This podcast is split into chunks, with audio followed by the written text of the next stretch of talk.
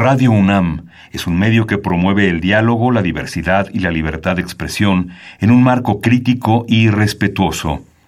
Los comentarios expresados a lo largo de su programación reflejan la opinión de quien los emite, mas no de la radiodifusora. Es la hora del poder del ciudadano es la hora de la democracia en México.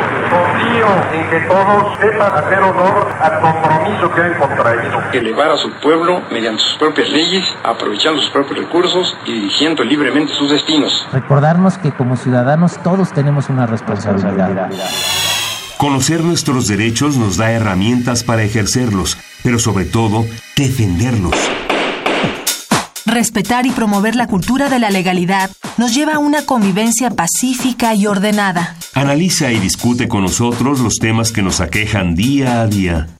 La Comisión Nacional de los Derechos Humanos, la Facultad de Derecho de la UNAM y Radio UNAM presentan Derecho a debate. En la cultura de la legalidad participamos todos. Conduce Diego Guerrero.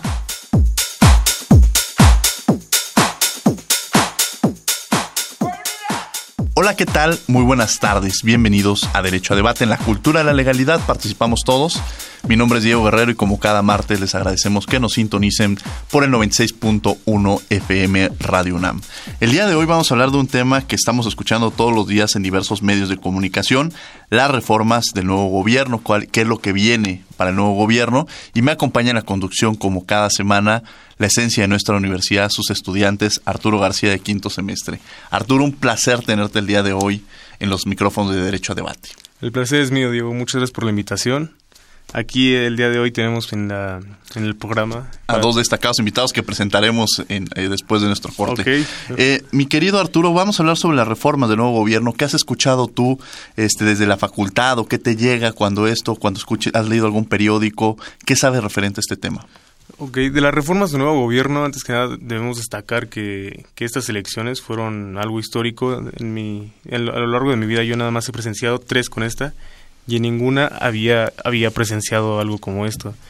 Eh, el presidente virtual electo Andrés Manuel López Obrador arrasó con todas las, bueno, ante los demás candidatos y en esta contienda electoral yo no siento que haya ganado Andrés Manuel, siento que ganó la democracia, algo que no veíamos desde hace muchos años y dentro de la Facultad de Derecho igual esto se vio muy desde tiempo anterior, semanas anteriores, se realizaban varios simulacros electorales para ver hacia quién está inclinada la, la preferencia dentro de la comunidad estudiantil. Claramente igual fue Andrés Manuel Obrador. Y de las reformas igual se ha hablado mucho, hay opiniones divididas respecto a esto, respecto de si se van a llevar a cabo, si son correctas, si son incorrectas. Entre las más este, destacadas, pues están la, la creación de la nueva Guardia Nacional, la recuperación de la Secretaría de Seguridad Pública, eh, la descentralización de los estados es un tema muy controversial que tenemos que tocar más adelante. Eh, algo, también que se ve mucho es el fenómeno del el, desequilibrio que va a haber en el Congreso a favor de Morena, tanto entre los diputados como senadores. Vemos una inclinación muy significativa a favor de Morena, algo que igual antes comparando los números es algo totalmente que, que, que cambió demasiado. Claro, y entender también, al final son estos pesos y contrapesos que se entiende el Poder Ejecutivo, Legislativo y Judicial, pero al final estamos viendo un proceso democrático, no fue que se hayan impuesto de alguna manera, sino la ciudadanía fue la que decidió ante estas opciones y cuál va a ser el papel que han jugado los partidos políticos. Bien, vamos a escuchar las voces universitarias, qué piensa la comunidad universitaria referente al tema que vamos a tocar el día de hoy y regresamos a presentar a nuestros invitados. Las voces universitarias.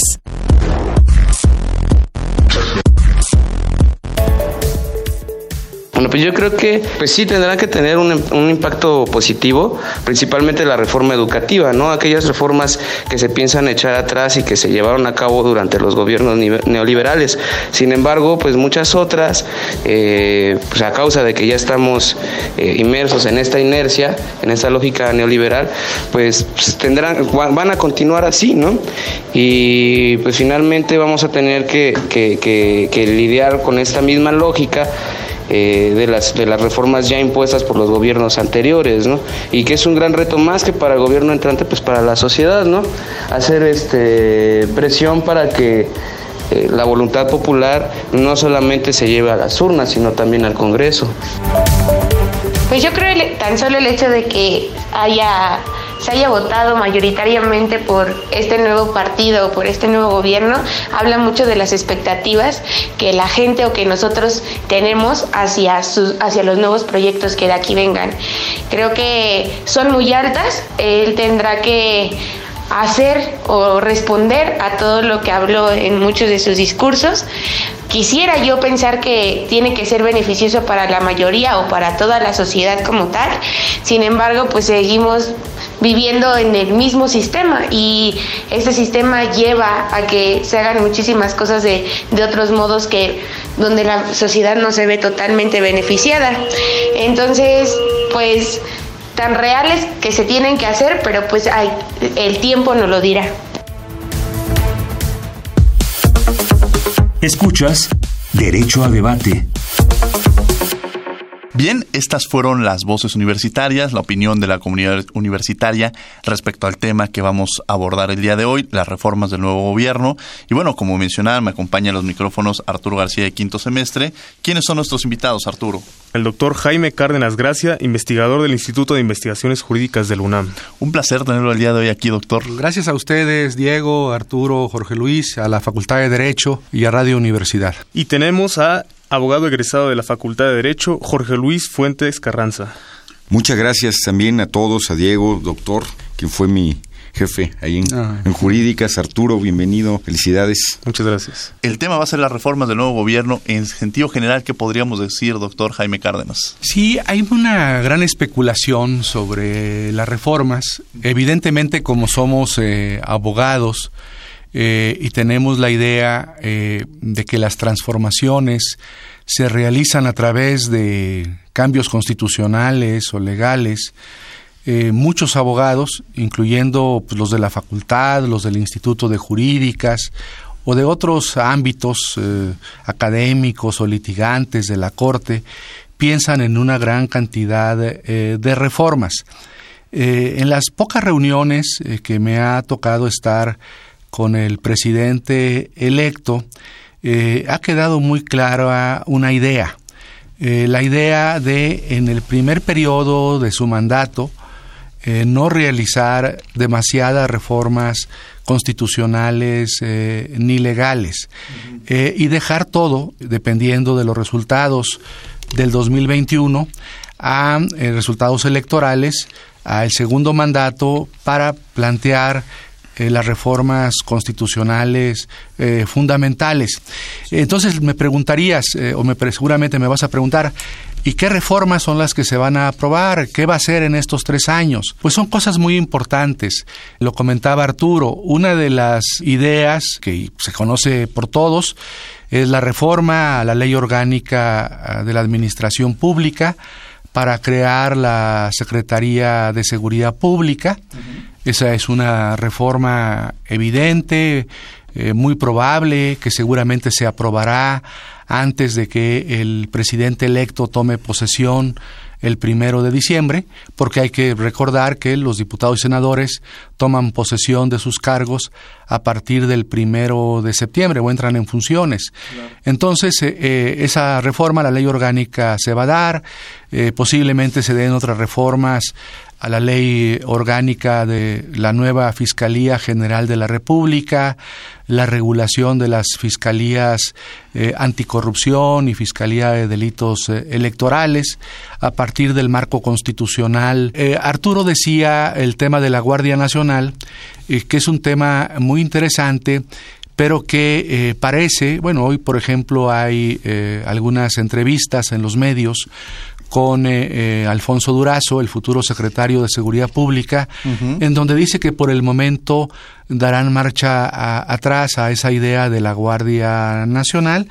La Guardia Nacional, hay que decirles al, auditorio, es una figura prevista en la Constitución y, lo que y, funcionó de manera muy importante en nuestro país durante el siglo XIX, cuando teníamos, cuando no teníamos un ejército profesional como el que tenemos ahora.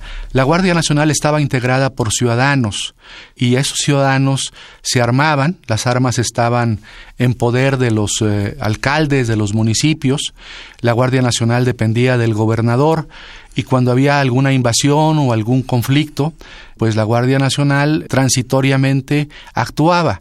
Durante el siglo XIX fue muy importante, pero ya al final del eh, el periodo del presidente Benito Juárez y sobre todo con Porfirio Díaz, la Guardia Nacional eh, eh, desapareció desapareció. Entonces, esta es una idea importante, tiene que ver también con la idea de soberanía la que la soberanía la ejerzamos los ciudadanos no solamente con eh, el voto, sino a través de eh, pues nuestra autodefensa, ¿no? Claro. Y hay otras eh, reformas que seguramente se darán, por ejemplo, algunos legisladores o que van a ser legisladores de Morena proponen la reducción del financiamiento público a los partidos políticos y habrá otras reformas que son de, del interés especial del futuro presidente de la República, como es la reforma al artículo 108, al título cuarto de la Constitución, por un lado, para establecer que el presidente de la República, al igual que otros servidores públicos,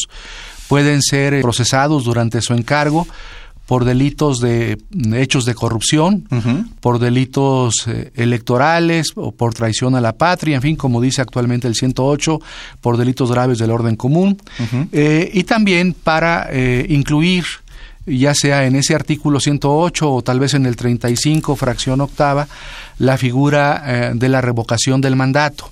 Porque una de las, de las propuestas de campaña de López Obrador es que él se iba a someter eh, en algún momento de su periodo gubernamental a la revocación del mandato para que los ciudadanos decidieran si continuaba o no en el ejercicio del cargo. Y termino con una reflexión que les interesa mucho a los abogados, porque piensan que eh, puede crearse un tribunal constitucional. Esa, ese, eso del tribunal constitucional es, bueno, como sabes, un tema que la academia en la Facultad de Derecho, en el Instituto, muchos profesores desde hace muchos años han insistido en la necesidad en México eh, de que exista un tribunal constitucional. El proyecto alternativo de nación recoge esa vieja propuesta, pero este, hasta donde yo sé, por el momento, eh, el, proyecto o la reforma para crear el tribunal constitucional eh, no está o no se avisora como una medida eh, de reforma eh, inmediata. Eh, lo, que se avisora inmediato pues son los objetivos que le interesan a López Obrador y voy a resumir para que ya Jorge Luis hable, que son los siguientes. O sea, lo que le interesa es el tema de pacificación, resolver los problemas de inseguridad a través de vías no, no policíacas, no, no militares, sino resolver el problema de la seguridad eh, por otros caminos, legalización de, algunos de algunas drogas, ley de amnistía para ciertos delitos, eh, mm, eh, posiblemente algún tipo de responsabilidad especial que pueda establecerse a gobernadores, alcaldes, para que no se corrompan con el crimen organizado, unas comisiones de la verdad, para tener acceso a, pues al derecho a saber o al derecho a la verdad sobre hechos graves que han ocurrido de violaciones a, derechos humanos durante los últimos años, entre otros el famosísimo caso de Ayotzinapa, pero no es eh, el único, eh, y esquemas de justicia transicional. Eh, los, los, los, ofendidos, las víctimas de los delitos generados por el crimen organizado, señalan con razón que no pueden perdonar si no existe pues derecho a la verdad de manera previa y si no hay procesos y justicia primero, primero que se sepa la verdad, que se juzgue a los responsables y ya eh, pues ese, ese tipo de personas ofendidas o víctimas de los delitos determinará de acuerdo a su conciencia cuándo perdona o cuándo no perdona, ¿no? Entonces ese es un tema para él muy relevante. El otro tema muy relevante es el tema anticorrupción que también tiene que ver con muchas cosas, ya voy a ir terminando, ya dos, tres cositas digo. Uno es el tema de la austeridad, ¿no? que es un tema que provoca mucha inquietud, en los tres poderes, en los órganos autónomos, en la administración pública, para que nadie gane más que el presidente de la República. Eh, se aprobará una ley reglamentaria del artículo 127 eh, de la Constitución para ese propósito. Eh, y también este el, tema pues de las atribuciones que va a tener la nueva Fiscalía General de la República a partir de una ley orgánica de la Fiscalía General de la República que sustituirá a la vieja Procuraduría General de la República y de los fiscales, tanto electorales como de delitos por hechos de corrupción. Eh, viene después el tema social, que es un tema que básicamente se va a enfrentar pues eh, con medidas de carácter administrativo. Eh, él quiere, por ejemplo, que a partir del primero de diciembre todos los adultos mayores reciban la pensión de adultos mayores como se recibe en la Ciudad de México. Como incluso fue... Eh, con, el, con el mismo monto, porque se recibe en la República, pero no con el mismo monto de la Ciudad de México. ¿Y sería, en términos presupuestales, sería eh, factible? O, sí, es factible. Se han hecho cálculos presupuestales y es factible. Y la otra propuesta es el apoyo a los jóvenes, a los ninis, para que tengan trabajo, el acuerdo que ha hecho con los empresarios, y el gobierno pagaría la beca de esos jóvenes para que eh, eh, tengan trabajo, sean aprendices en las empresas y al mismo tiempo puedan estudiar. Y se ha hablado de algunas cantidades que podrían entregarse a cada joven entre los 18 los 23 años, eh, de aproximadamente 2.300 pesos al mes. Pero el requisito sí sería que fueran estudiantes. Sí, sí, bueno, la idea es que trabajen o, que, trabajen también. Hay un esquema, esto está copiado del sistema alemán. En Alemania esto existe, eh, los empresarios alemanes contratan a jóvenes que no tienen experiencia laboral y el gobierno, el gobierno alemán, paga una cantidad, ¿no? En euros, bueno, en México serán en pesos, para que esos jóvenes puedan trabajar. Pero también eh, puede utilizarse ese dinero para que estudien, ¿no? Sí, claro. Algunos decidirán trabajar, algunos decidirán estudiar, otros decidirán realizar las dos tareas al mismo tiempo, trabajar y estudiar. La idea es que los jóvenes eh, tengan cierta independencia económica, que no dependan totalmente de los padres, eh, y que puedan, este, pues los que no tengan, por ejemplo, recursos en su familia, pues puedan dedicarse a estudiar si quieren estudiar, pero si desean trabajar, pues también puedan hacerlo y aquel que eh, desee o acuerde con su patrón realizar las dos tareas eh, eh, pueda realizarlo. Entonces, son esas medidas las que piensa implementar Andrés Manuel, junto con otras muchas, ¿no? Algunas afectarán a nuestra universidad. Claro, y eso tendremos que platicar.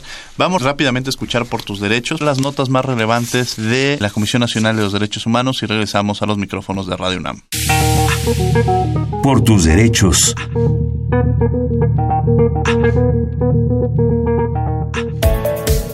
La Comisión Nacional de los Derechos Humanos verificará que el Estado mexicano cumpla con las 57 recomendaciones emitidas por la Convención para la Eliminación de todas las formas de discriminación contra las mujeres, ya que son medidas urgentes para eliminar la violencia contra las mujeres y las niñas mexicanas. La CNDH se compromete a seguir y hacer valer la resolución hecha por el comité que obliga al Estado mexicano a presentar en dos años un informe sobre los avances para frenar la violencia de género, el feminicidio y la simplificación para activar la alerta AMBER y el protocolo ALBA. Para que las y los ambientalistas puedan actuar sin amenazas e inseguridad, la CNDH exhorta a Luis Videgaray, secretario de Relaciones Exteriores, y a Rafael Pachiano, secretario del Medio Ambiente y Recursos Naturales, a agilizar la pronta firma del acuerdo regional sobre el acceso a la información, la participación pública y el acceso a la justicia en asuntos ambientales en América Latina y el Caribe, mejor conocido como Acuerdo Escazú. El noveno artículo de este acuerdo establece obligaciones para reconocer, proteger y promover a los activistas ambientales, quienes constituyen el segundo grupo más vulnerable y con riesgo a perder la vida a causa de sus actividades. El acuerdo surgió en la Conferencia de las Naciones Unidas sobre el Desarrollo Sostenible y tiene fundamento en el punto 10 de la Declaración de Río sobre el Medio Ambiente y el Desarrollo de 1992, que se basa en el derecho a acceder a la información ambiental, a participar en la toma de decisiones que afecten el medio ambiente y a la justicia para asegurar la reparación integral de daños en caso de que se presenten. Con el fin de educar para prevenir violaciones a los derechos humanos y hacerlos parte de nuestra cultura, la CNDH impulsa diversos programas de concientización mediante la plataforma en línea Educa CNDH. En la plataforma podrás encontrar el curso Derechos Humanos de las Personas en Reclusión Penitenciaria, que a la fecha cuenta con 6.400 participantes y 4.000 egresados. Educa CNDH fue creada en coordinación con la UNAM para enseñar a la población de forma amena a respetar y hacer valer los derechos humanos. Entra a www.educa.cndh.org.mx y aprende de forma amena. Síguenos en Facebook y Twitter como Derecho a Debate. Bien, estábamos eh, antes de escuchar las notas más relevantes de la comisión hablando principalmente de los puntos que menciona eh, las reformas del nuevo gobierno. Me acompaña precisamente los micrófonos Arturo, quien le agradezco de quinto semestre, y tenemos invitados al doctor Jaime Cárdenas Gracia y a Jorge Luis Fuentes Carranza. Jorge Luis Fuentes hablando en sentido general sobre precisamente estas reformas. Bueno, pues ya haciendo una recapitulación de lo que ha comentado de manera muy puntual el doctor, eh, a mí me gustaría abundar sobre las becas. Las va a hacer en los tres niveles educativos. Eh, actualmente hay un programa que, bueno, se viene eh, modificando en su nombre desde Carlos Salinas de Gortari, eh, que finalmente desaparecerá ahora y se convertirá en un programa de becas para el bienestar en la educación básica, en el nivel básico, que va a dirigir la SEP directamente. Entonces ahí va a haber eh, la posibilidad de que personas o jóvenes o niños, ¿no? De primaria y secundaria que están en esos cursando esos estudios en situaciones de pobreza, pues tengan derecho a esta beca. Pero viene lo más interesante, que es un programa también univers este también para, para, para becas, pero de educación media superior, bachillerato, preparatorio, etcétera, de manera universal se está planteando becar a entre 5 y 6 millones de jóvenes que son adolescentes, que están en la edad eh, más peligrosa, tal vez por así decirlo, de su vida, que pudieran estar eh, sin, esta, sin este apoyo, sin esta beca, en una situación pues, de dejar los estudios, porque además esa es la edad escolar en la cual mayor deserción hay en nuestro país. A ver, que a mí me gustaría volver a retomar esta parte. Eh, pensaríamos que quizá con la solución, esta, entenderíamos que esta beca nos puede dar la solución al, al, propio problema, pero quizá no podría también utilizarse esta beca con otros fines. O sea, me gustaría ver el proyecto eh, o, abundar un poco en el proyecto de forma más integral para que no nos, porque escucha mucho eso, es más, en las redes sociales se veían muchos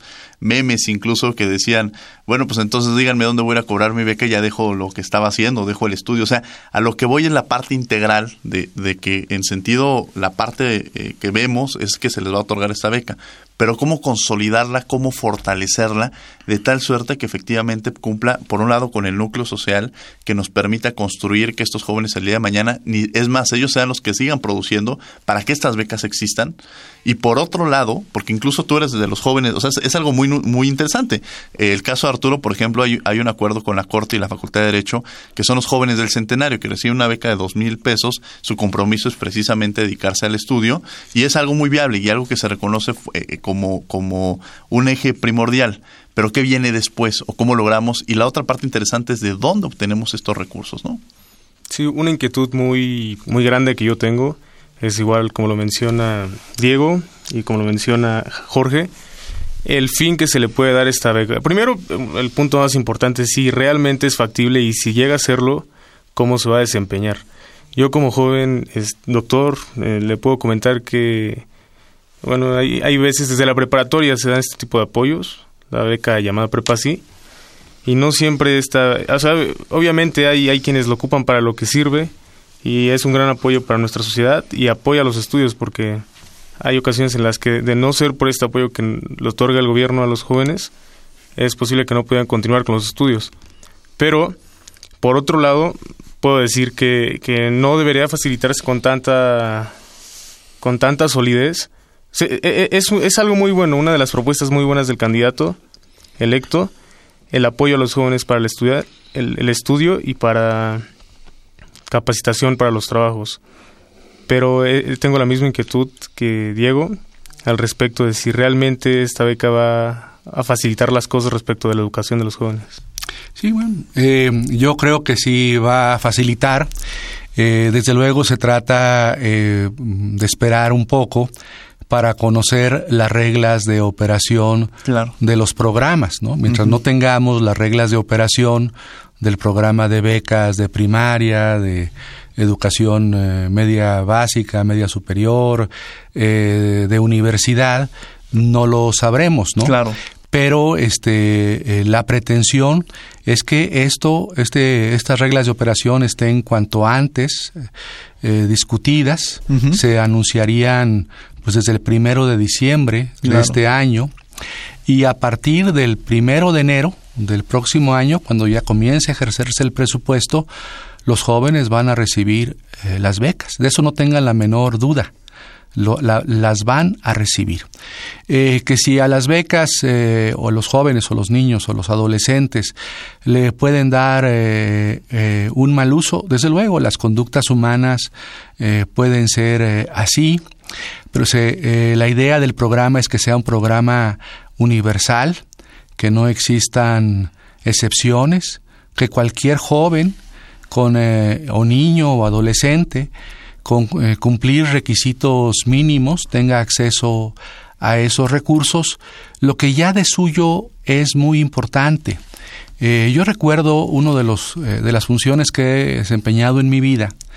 Me tocó durante 2007-2008 ser consejero de la judicatura de la Ciudad de México. Y para que vean lo que ocurre en la Ciudad de México, y esto ocurre, me imagino, en todo el país, de la población que estaba en cárceles, en las cárceles de la ciudad, eh, eh, el 75% era población juvenil de entre 18, 19 años y 23 años, el 75%. ¿Y por qué delitos creen que esos jóvenes estaban en la cárcel? Por robos inferiores a 5 mil pesos, por robarse un celular, eh, por darle un jalón a la señora y quitarle su bolsa cuando va al mandado, por asaltar en una, en una pecera, en un microbús, etcétera. Eh, esos eran los delitos que cometían los jóvenes, primodelincuentes, la primera, muchos de ellos primodelincuentes, y era el 75% de la población carcelaria.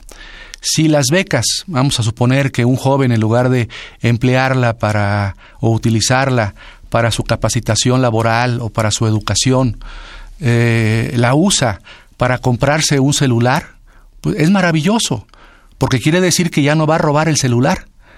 Si la usa para otros fines, eh, aún inadecuados o este, reprochables moralmente para algunos, pues es maravilloso porque no va a tener necesidad de robar. Esto va a implicar eh, disminución de, de, los delitos comunes del crimen y también este va eh, a, limitar em, eh, pues el ejército de reserva con el que cuenta el crimen organizado para emplear a muchos de estos jóvenes como sicarios, como traficantes de drogas, etcétera. Eh, el plan es bien ambicioso. Se quieren construir 100 nuevas universidades. 100 nuevas universidades. Que va vinculado precisamente, y eso me gustaría ver, ¿Qué va a pasar con la reforma educativa? Bueno, eh, desde luego es una reforma, eh, él lo dijo en la campaña, que eh, se va a, derogar. Pero ¿qué es lo que se va a derogar? O sea, la reforma educativa lo único que va a derogar tiene que ver con la parte punitiva de la evaluación que había implementado la SEP a partir de la aprobación de la reforma educativa. Es decir, si el maestro sale mal evaluado, en distintos eh, en distintas este, oportunidades eh, era castigado o sancionado eh, con su adscripción a un área administrativa no docente y pues si, si, seguía siendo evaluado mal podía hasta ser destituido de su función entonces esos elementos punitivos se van a eliminar ¿Qué significa esto? ¿Que ya no va a haber evaluaciones a los maestros? Sí, sí va a haber evaluaciones a los maestros. ¿Significa que Andrés Manuel no quiere calidad en la educación? No, eh, Andrés Manuel quiere calidad en la educación. La evaluación se va a seguir realizando y se busca tener educación de calidad. Lo que no se quiere es castigar, sancionar a los maestros porque reprueben eh, un examen de evaluación. Si un maestro reprueba un examen de evaluación, en lugar de sancionarlo y de mandarlo al área administrativa, y que no esté frente a grupo, pues lo que hay que hacer con ese maestro que ha salido mal en la evaluación es capacitarlo, profesionalizarlo, pero no sancionarlo. Entonces, eh, eh, la, finalidad de la, de la abrogación, como decimos los abogados, de la reforma educativa es para reducir, para, para eliminar, no para reducir, para eliminar cualquier elemento punitivo derivado de la evaluación a los maestros. Jorge Luis Fuentes. Eh, abreviando también otra vez, eh, bueno, también va a haber un apoyo de becas para educación superior. Sí. Alrededor de 300 mil jóvenes en el país van a ser beneficiarios de estas becas. Se hace el sistema universitario Benito Juárez con 100 universidades en todo México, eh, que va a ser un aliciente a la educación superior porque tiene muchísimos años que no se hace una inversión en, eh, en ese nivel educativo en este país. Muchísimos años. Este? Van a seguir existiendo las universidades públicas y privadas que están alrededor de toda la República pública sin ningún problema. Eh, ya incluso Andrés Manuel se reunió antier con los rectores de estas universidades y les digo, bueno, todo sigue, incluso no hay ninguna disminución presupuestaria, eh, caminan. Y eh, dos consultas. La reforma educativa no simplemente se va a abrogar, sino que se va a ir a una consulta. Y una consulta que va a tener dos vertientes. Una van a ser foros de discusión que se estarán ahorita pensando cómo se van a llevar a cabo en toda la República. Y la otra es eh, pues una consulta directa y personal a la ciudadanía en la cual también se va a consultar las tres modalidades que podría tener eh, la salida al nuevo aeropuerto internacional de la Ciudad de México. Entonces, vaya, no solamente se van a llevar a cabo cambios eh, de manera con, una decisión unipersonal del presidente electo, sino que las que son más controvertidas, como la reforma educativa y el nuevo aeropuerto, serán sometidas a la consideración del ciudadano. Vamos, a un corte, vamos a escuchar Derecho UNAM hoy, las notas más relevantes de la Facultad de Derecho y regresamos aquí a Radio UNAM. Vamos a este corte. Derecho UNAM hoy. La Facultad de Derecho otorgó la presea Culturae Legis al ministro presidente de la Suprema Corte de Justicia de la Nación, Luis María Aguilar Morales esto por su destacada trayectoria en el Poder Judicial y por ser un egresado distinguido de la máxima casa de estudios. Durante la ceremonia celebrada en el Paraninfo del Palacio de la Autonomía, el ministro mencionó que siente un profundo arraigo por su alma mater y que hoy en día continúa formando juristas e investigadores para ejercer con justicia, equidad y ética social. El 2 de octubre próximo conmemoraremos 50 años de los acontecimientos estudiantiles de 1968. Por ello, en días pasados se reunió el Comité para la conmemoración del movimiento del 68 de la Facultad de Derecho, el cual, además de recordar, nos invita a reflexionar sobre los alcances sociales, políticos y jurídicos de aquella gesta. A través de foros, conversatorios y conferencias, este proyecto buscará rescatar la memoria histórica de aquel año. ¿Qué música se escuchaba? ¿Cómo era representada la sociedad en el cine de aquella época? ¿Cuáles fueron las consecuencias jurídicas del movimiento? Entra a la página de Facebook de la Facultad de Derecho y entérate de las actividades que el comité tiene para ti. Por primera vez en la Facultad de Derecho y gracias al apoyo del Departamento de Tecnologías de la Información y Comunicación, se realizó el primer examen doctoral a distancia y con un sínodo interdisciplinario. Marco Antonio Heredia, quien reside en París, defendió la tesis El derecho fundamental de acceso a la energía eléctrica sustentable, esto ante profesores especialistas en Derecho, Ingeniería Ambiental y Energías Renovables. Enhorabuena para el nuevo doctor. Derecho a debate. Bien, estas fueron las notas más relevantes de la Facultad de Derecho a lo largo de la semana. Estamos de regreso en Derecho a Debate, hablando sobre las reformas del nuevo gobierno, la apertura de estas nuevas universidades, sobre estas becas para los jóvenes, y, teníamos estas dudas de, de, incipientes sobre cuál, cómo llevarlo a cabo. El qué ya lo estamos entendiendo y, ya nos mencionaban que a partir del primero de diciembre sabremos cuáles son las reglas del juego y cómo podemos. Antes, antes, sí. El dinero comenzará a llegar a partir del primero de enero. ¿no? Ahora vamos a... Eh, durante este tiempo, antes de la toma de posesión del primero de diciembre, se tiene planteado... Que además muy larga, ¿no? en esta ocasión. Así es, es una... Es, es, es, una agonía, parece ser, para el gobierno saliente, sobre todo estos meses. Se van a, a levantar los censos hay un desconocimiento muy grande sobre quiénes son las personas que pudieran ser beneficiarias de esos programas, porque el gobierno, además de otras muchas cosas, se ha olvidado de levantar censos en este país.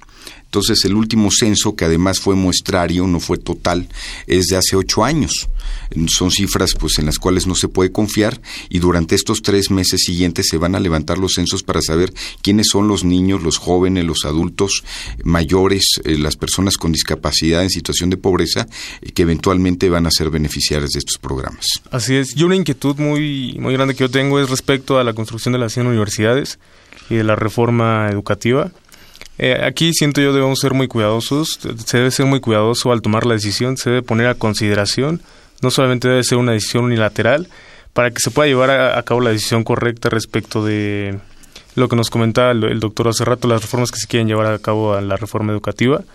Y en las universidades me queda igual una inquietud, la construcción de la 100, que, mencionábamos hace rato. Cuando Andrés Manuel desempeñó el cargo de jefe de gobierno, igual se, enfocó en apoyo a los jóvenes, en la construcción, construcción de las preparatorias. Hoy en, y de una universidad. Y de una universidad. Hoy en día las expectativas sean grandes, pero la realidad es muy diferente, el mantenimiento y resultados que, que dan esas preparatorias. Hoy, claramente pues, acogen a jóvenes que no tienen una educación, un lugar para estudiar la escuela media superior, pero ¿qué, qué, ¿cómo podríamos garantizar? Tendríamos que ser cuidadosos para que no suceda lo mismo con las universidades que se, que se piensan construir para que los jóvenes puedan tener una educación de calidad. Y yo creo que son, este, primero, dos inquietudes para dar respuesta a este comentario de Arturo. Uno, la inquietud es, ¿y, de dónde va a salir el dinero? ¿no? Lo que ustedes han dicho. Para tantos programas sociales de jóvenes, de niños, de adultos mayores, de madres solteras, de personas con discapacidad. Eh, ¿De dónde saldrá el dinero para construir 100 universidades? Pues ese dinero va a salir precisamente de las políticas de, de austeridad. ¿No? Cualquiera de nosotros, muchos de nosotros que hemos estado cerca o trabajado en la burocracia de este país a nivel federal o estatal, sabemos eh, los excesos que existen eh, tanto en el poder ejecutivo, en el legislativo, en el judicial, ¿no? Bueno, ya no voy a repetir cosas que usted, que todos los días oímos en los medios, lo que gana un ministro de la Suprema Corte, etcétera. Entonces, imagínense el recorte de esos eh, recursos, de seguros de gastos médicos mayores, eh, de seguros de separación individualizada, de fondos de ahorro. Estamos hablando de millones de pesos. Y lo que se gasta también, o el gobierno gasta por corrupción. por ejemplo, este, el tipo de compras gubernamentales, eh, corrupción, por ejemplo, que donde hay en este momento procesos respecto a empresas farmacéuticas que le venden al gobierno, es decir, al ISTE, al Seguro Social, y venden los medicamentos, el equipo médico a sobrecosto. O imagínense, por ejemplo, las rentas que realiza Pemex de plataformas eh, en el mar eh, o de equipo para la extracción de petróleo. Son contratos eh, millonarios. Son contratos millonarios en donde hay gran corrupción. Entonces, si se atiende el asunto de la corrupción, si se consolidan las compras gubernamentales, si hay una vigilancia estricta en el manejo de los recursos y medidas de austeridad, habrá seguramente muchos recursos para los programas sociales, para la construcción de las universidades. Eh, y luego tú, la otra pregunta es, ¿y cómo logramos que esas eh, escuelas preparatorias, universidades, en fin, sean de calidad, tengan profesores de calidad, contenidos pedagógicos de calidad? Pues ahí tenemos que involucrarnos todos. Yo les decía al inicio del programa que eso, por ejemplo, va a afectar a nuestra propia universidad les voy a contar una anécdota. Ayer, por ejemplo, estaba reunido, eh, esto se ve que ya lo dijo el director de la facultad y seguramente se lo comentó el rector de la facultad. Esto me lo dijo a mí el jefe de la División de Estudios de Posgrado de la Facultad de Derecho de la UNAM y me dice, oye Jaime, pues tenemos aquí algunas horas eh, desaprovechadas.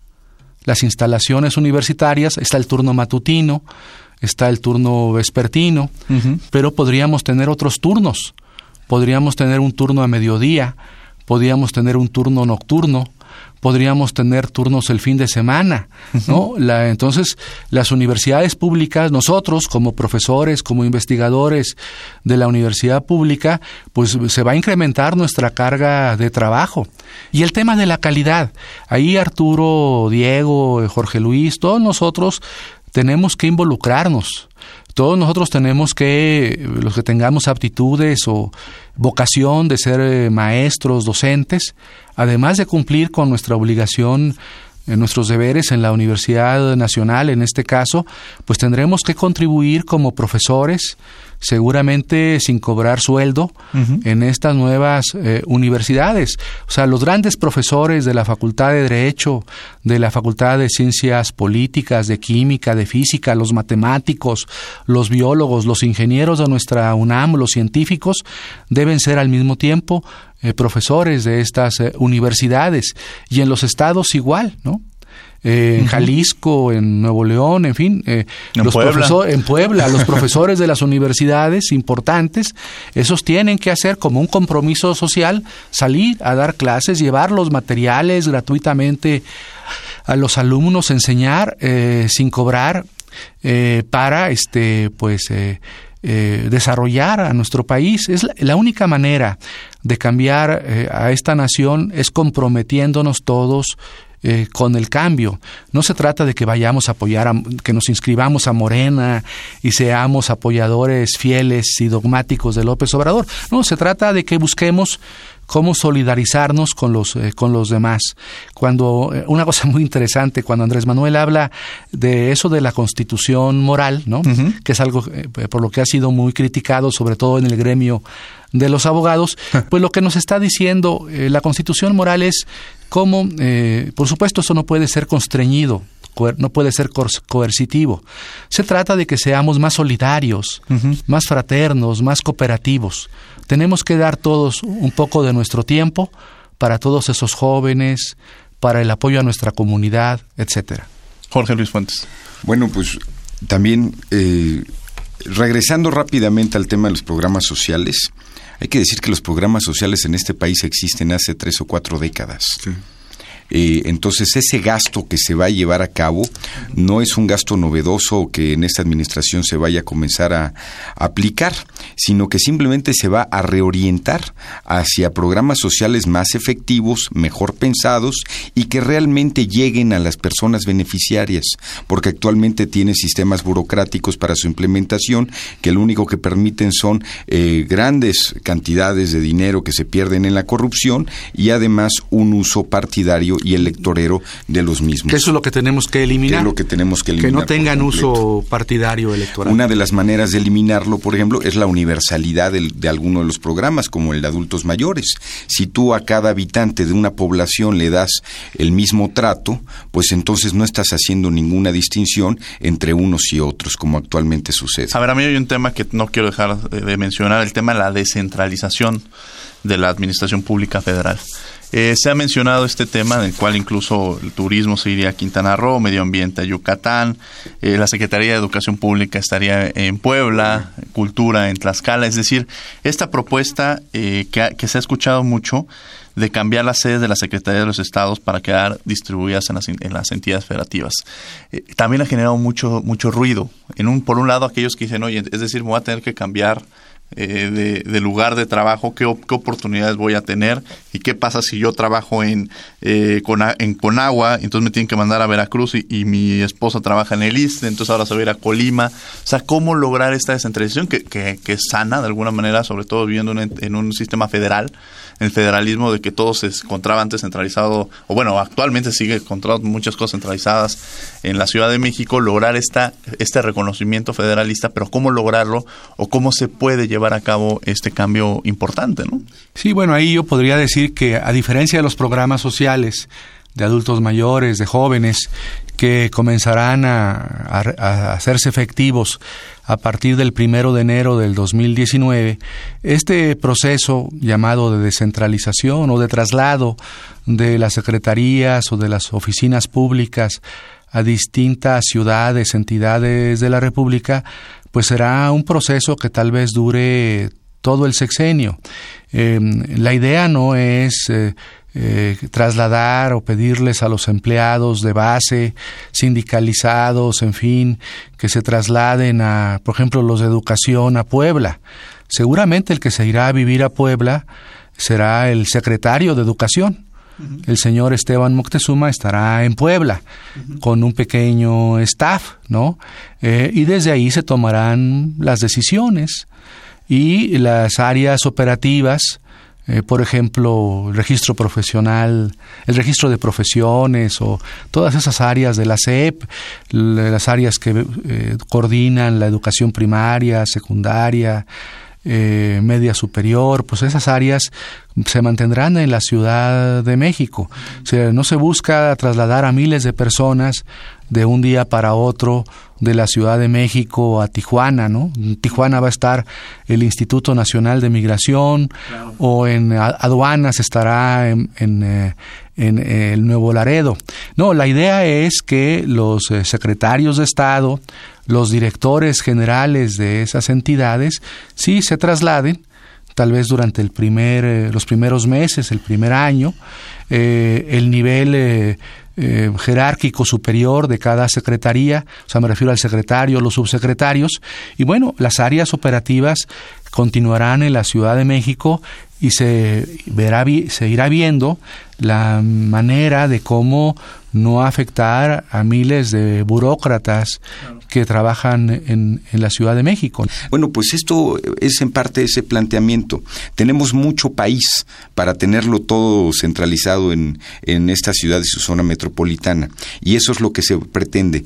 Va a llevar todo el sexenio, probablemente incluso entremos al siguiente y sigamos en esta dinámica, pero va a ser para bien a la larga. Los proyectos de nación hay que pensarlos eh, a largo plazo. A largo plazo. Sí, sí, no, no es una cuestión de un día para otro y lo importante es lo que tú, lo que comentas, ¿no? Estas cuestiones, este, logísticas.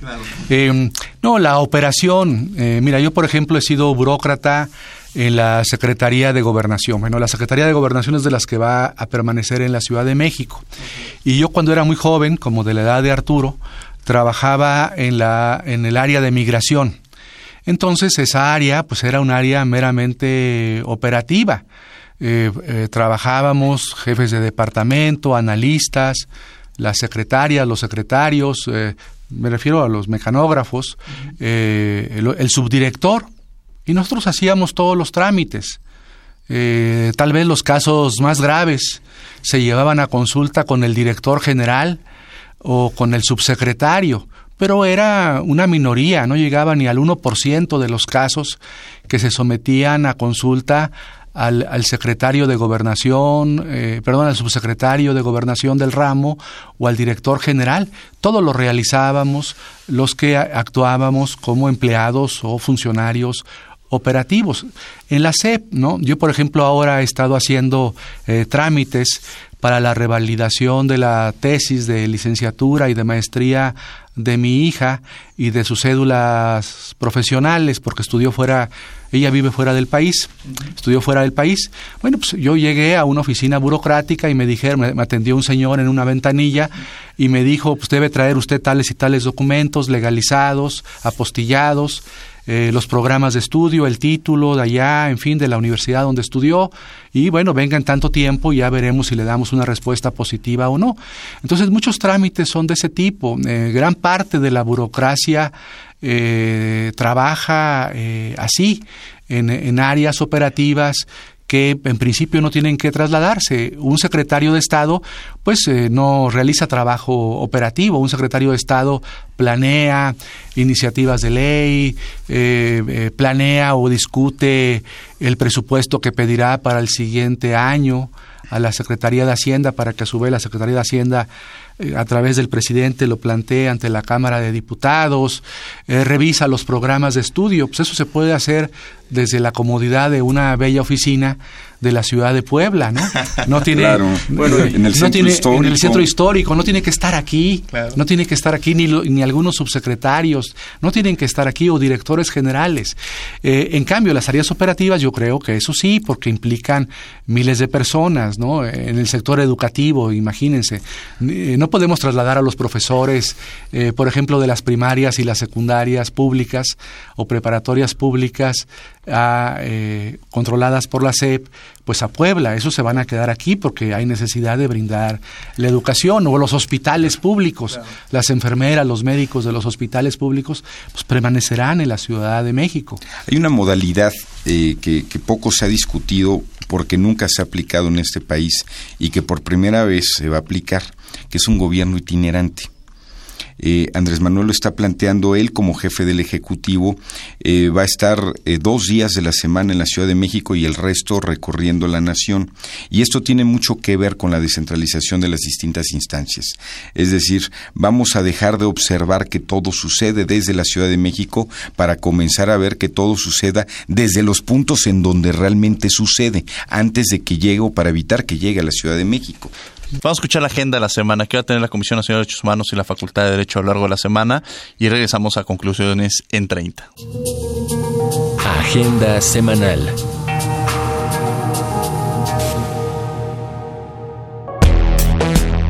La organización Justice en México y la Facultad de Derecho llevarán a cabo el cuarto Simposium Internacional sobre Sistemas de Justicia Orales Adversariales el 6 y 7 de septiembre académicos, juristas y miembros de la sociedad civil podrán discutir los retos y la importancia de la reforma en la Administración de Justicia en México.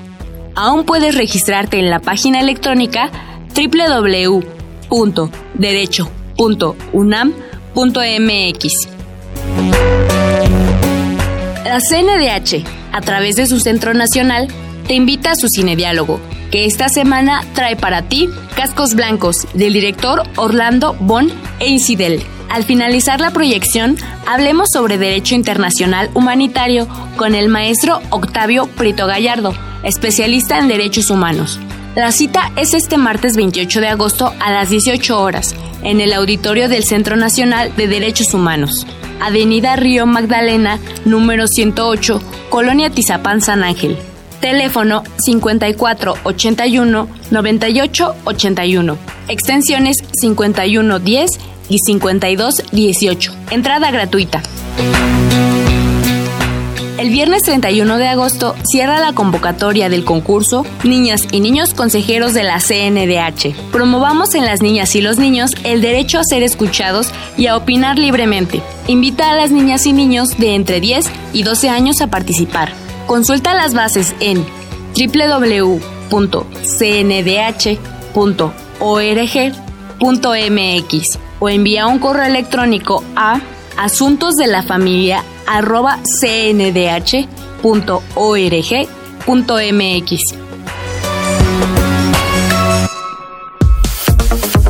Escuchas Derecho a Debate. Conclusiones en 30. Bien, estas fueron las actividades que va a tener tanto la Comisión Nacional de los Derechos Humanos y la Facultad de Derecho a lo largo de la semana para que estén enterados y si alguna de estas les interesa, pues puedan acudir.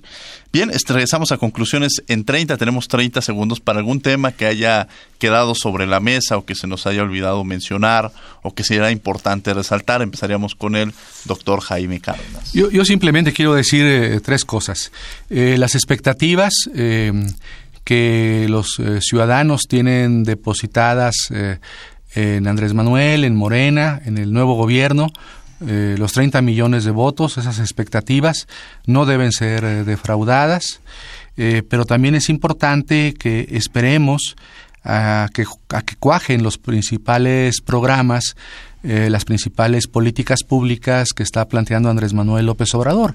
Muchas de estas cosas que, muchas de estas políticas, programas que causan inquietud en algunos sectores de la población, yo les diría a esos sectores que están inquietos, esperen a, a ver que los programas cuajen, que tengamos las reglas de operación, que tengamos la lista de beneficiarios de los programas sociales, etcétera, ¿no? Para que eh, no, no se generen miedos, temores, este, infundados. Y finalmente diría, pues que eh, un gobierno que ha tenido, que tiene esta legitimidad democrática de origen, proporcionada por los 30 millones de votos, merece de entrada el beneficio de la duda. Por supuesto que como cualquier eh, gobierno estará sujeto a crítica, eh, pero esperemos a que sea gobierno para empezar a criticarlo. Está bien que desde este momento planteemos nuestras preocupaciones. Eh, yo a esas preocupaciones, repito, y les digo, esperen a que cuajen los programas, a que estén detallados el plan de paz, el plan de becas, el plan del traslado de las secretarías de Estado a las ciudades de provincia, etcétera, para poder pues hacer un análisis eh, más profundo y con mayores elementos. Le agradecemos, doctor, que ha estado un placer tenerlo aquí en Derecho a Debate en Radio UNAM. Jorge Luis Fuentes Carranza. Pues primero comentar que no estaríamos discutiendo todo lo que en esta mesa se ha discutido si no estuviéramos ante un nuevo gobierno que está mostrando ser transparente. Eh, los, gobiernos cuando entran no necesariamente están obligados a estar mostrando y comentando, eh, aventando al debate de la opinión pública sus propuestas, puesto que no tienen esa, esa obligación, pero como ahora estamos viviendo eh, de manera vivencial, valga la redundancia, un cambio de régimen, pues entonces eh, hay un gran debate al respecto. Eh, como dice el doctor, pues bueno, son 30 millones de votos que validan que el régimen anterior, al que se le dieron 40 años de oportunidad, fracasó, fue derrotado y lo derrotaron 30 millones de votos, eh, pues entonces hay la necesidad de un cambio. Y ese cambio en este país y este nuevo régimen se llama justicia social, que es lo que más falta nos hace. Denos la oportunidad, denle la oportunidad a este cambio por el cual se votó de comenzar y se verá qué es lo que hacía falta, es la receta que México necesitaba. Un placer tenerte, Jorge Luis Fuentes, aquí en tu casa Derecho a Debate. Arturo García, muchas gracias por habernos acompañado. ¿Algún, gracias a ti. ¿Algún comentario que quieras hacer? Sí. Breve, nos quedan pocos segundos ahora sí. Pues mucho se comentó del nuevo gobierno de López Obrador, mucha transparencia, muchas propuestas nuevas que nadie se había atrevido a hacer, la descentralización, la, la creación de nuevas secretarías, reformas constitucionales, reforma educativa. Nunca acabamos. En este espacio necesitaríamos muchísimo más tiempo para discutirlo. Simplemente aclarar los puntos de que pues ya el, el cambio ya está hecho. Nada más tenemos que esperar que llegue diciembre para que tome protesta como presidente y pueda empezar su plan de gobierno. Lo que podemos hacer los demás como ciudadanos, como servidores públicos, como estudiantes, es unirnos al plan de gobierno de Andrés Manuel López Obrador, poner las propuestas sobre la mesa y entre todos juntos eh, unirnos para ver cómo desempeñamos este plan de gobierno que tiene tantas nuevas propuestas, tantas nuevas vertientes y nuevas posibilidades y caminos por descubrir que con el tiempo pues seguimos juzgando qué tal qué tal nos resultan. Muchas gracias Arturo García por acompañarnos, estudiante de la Facultad de Derecho, a la Comisión Nacional de los Derechos Humanos, a la Facultad de Derecho y a Radio UNAM en los controles técnicos Rafael Alvarado, asistencia de Angélica Salazar y, Silvia Cruz. En la redacción Ana Salazar, redes sociales Francisco Méndez, voz de las notas Gina Morelos, en la producción Paco Ángeles. No olviden que nos escuchamos de ley todos los martes. Esto fue Derecho a Debate. Esto fue Derecho a Debate. En la cultura de la legalidad participamos todos.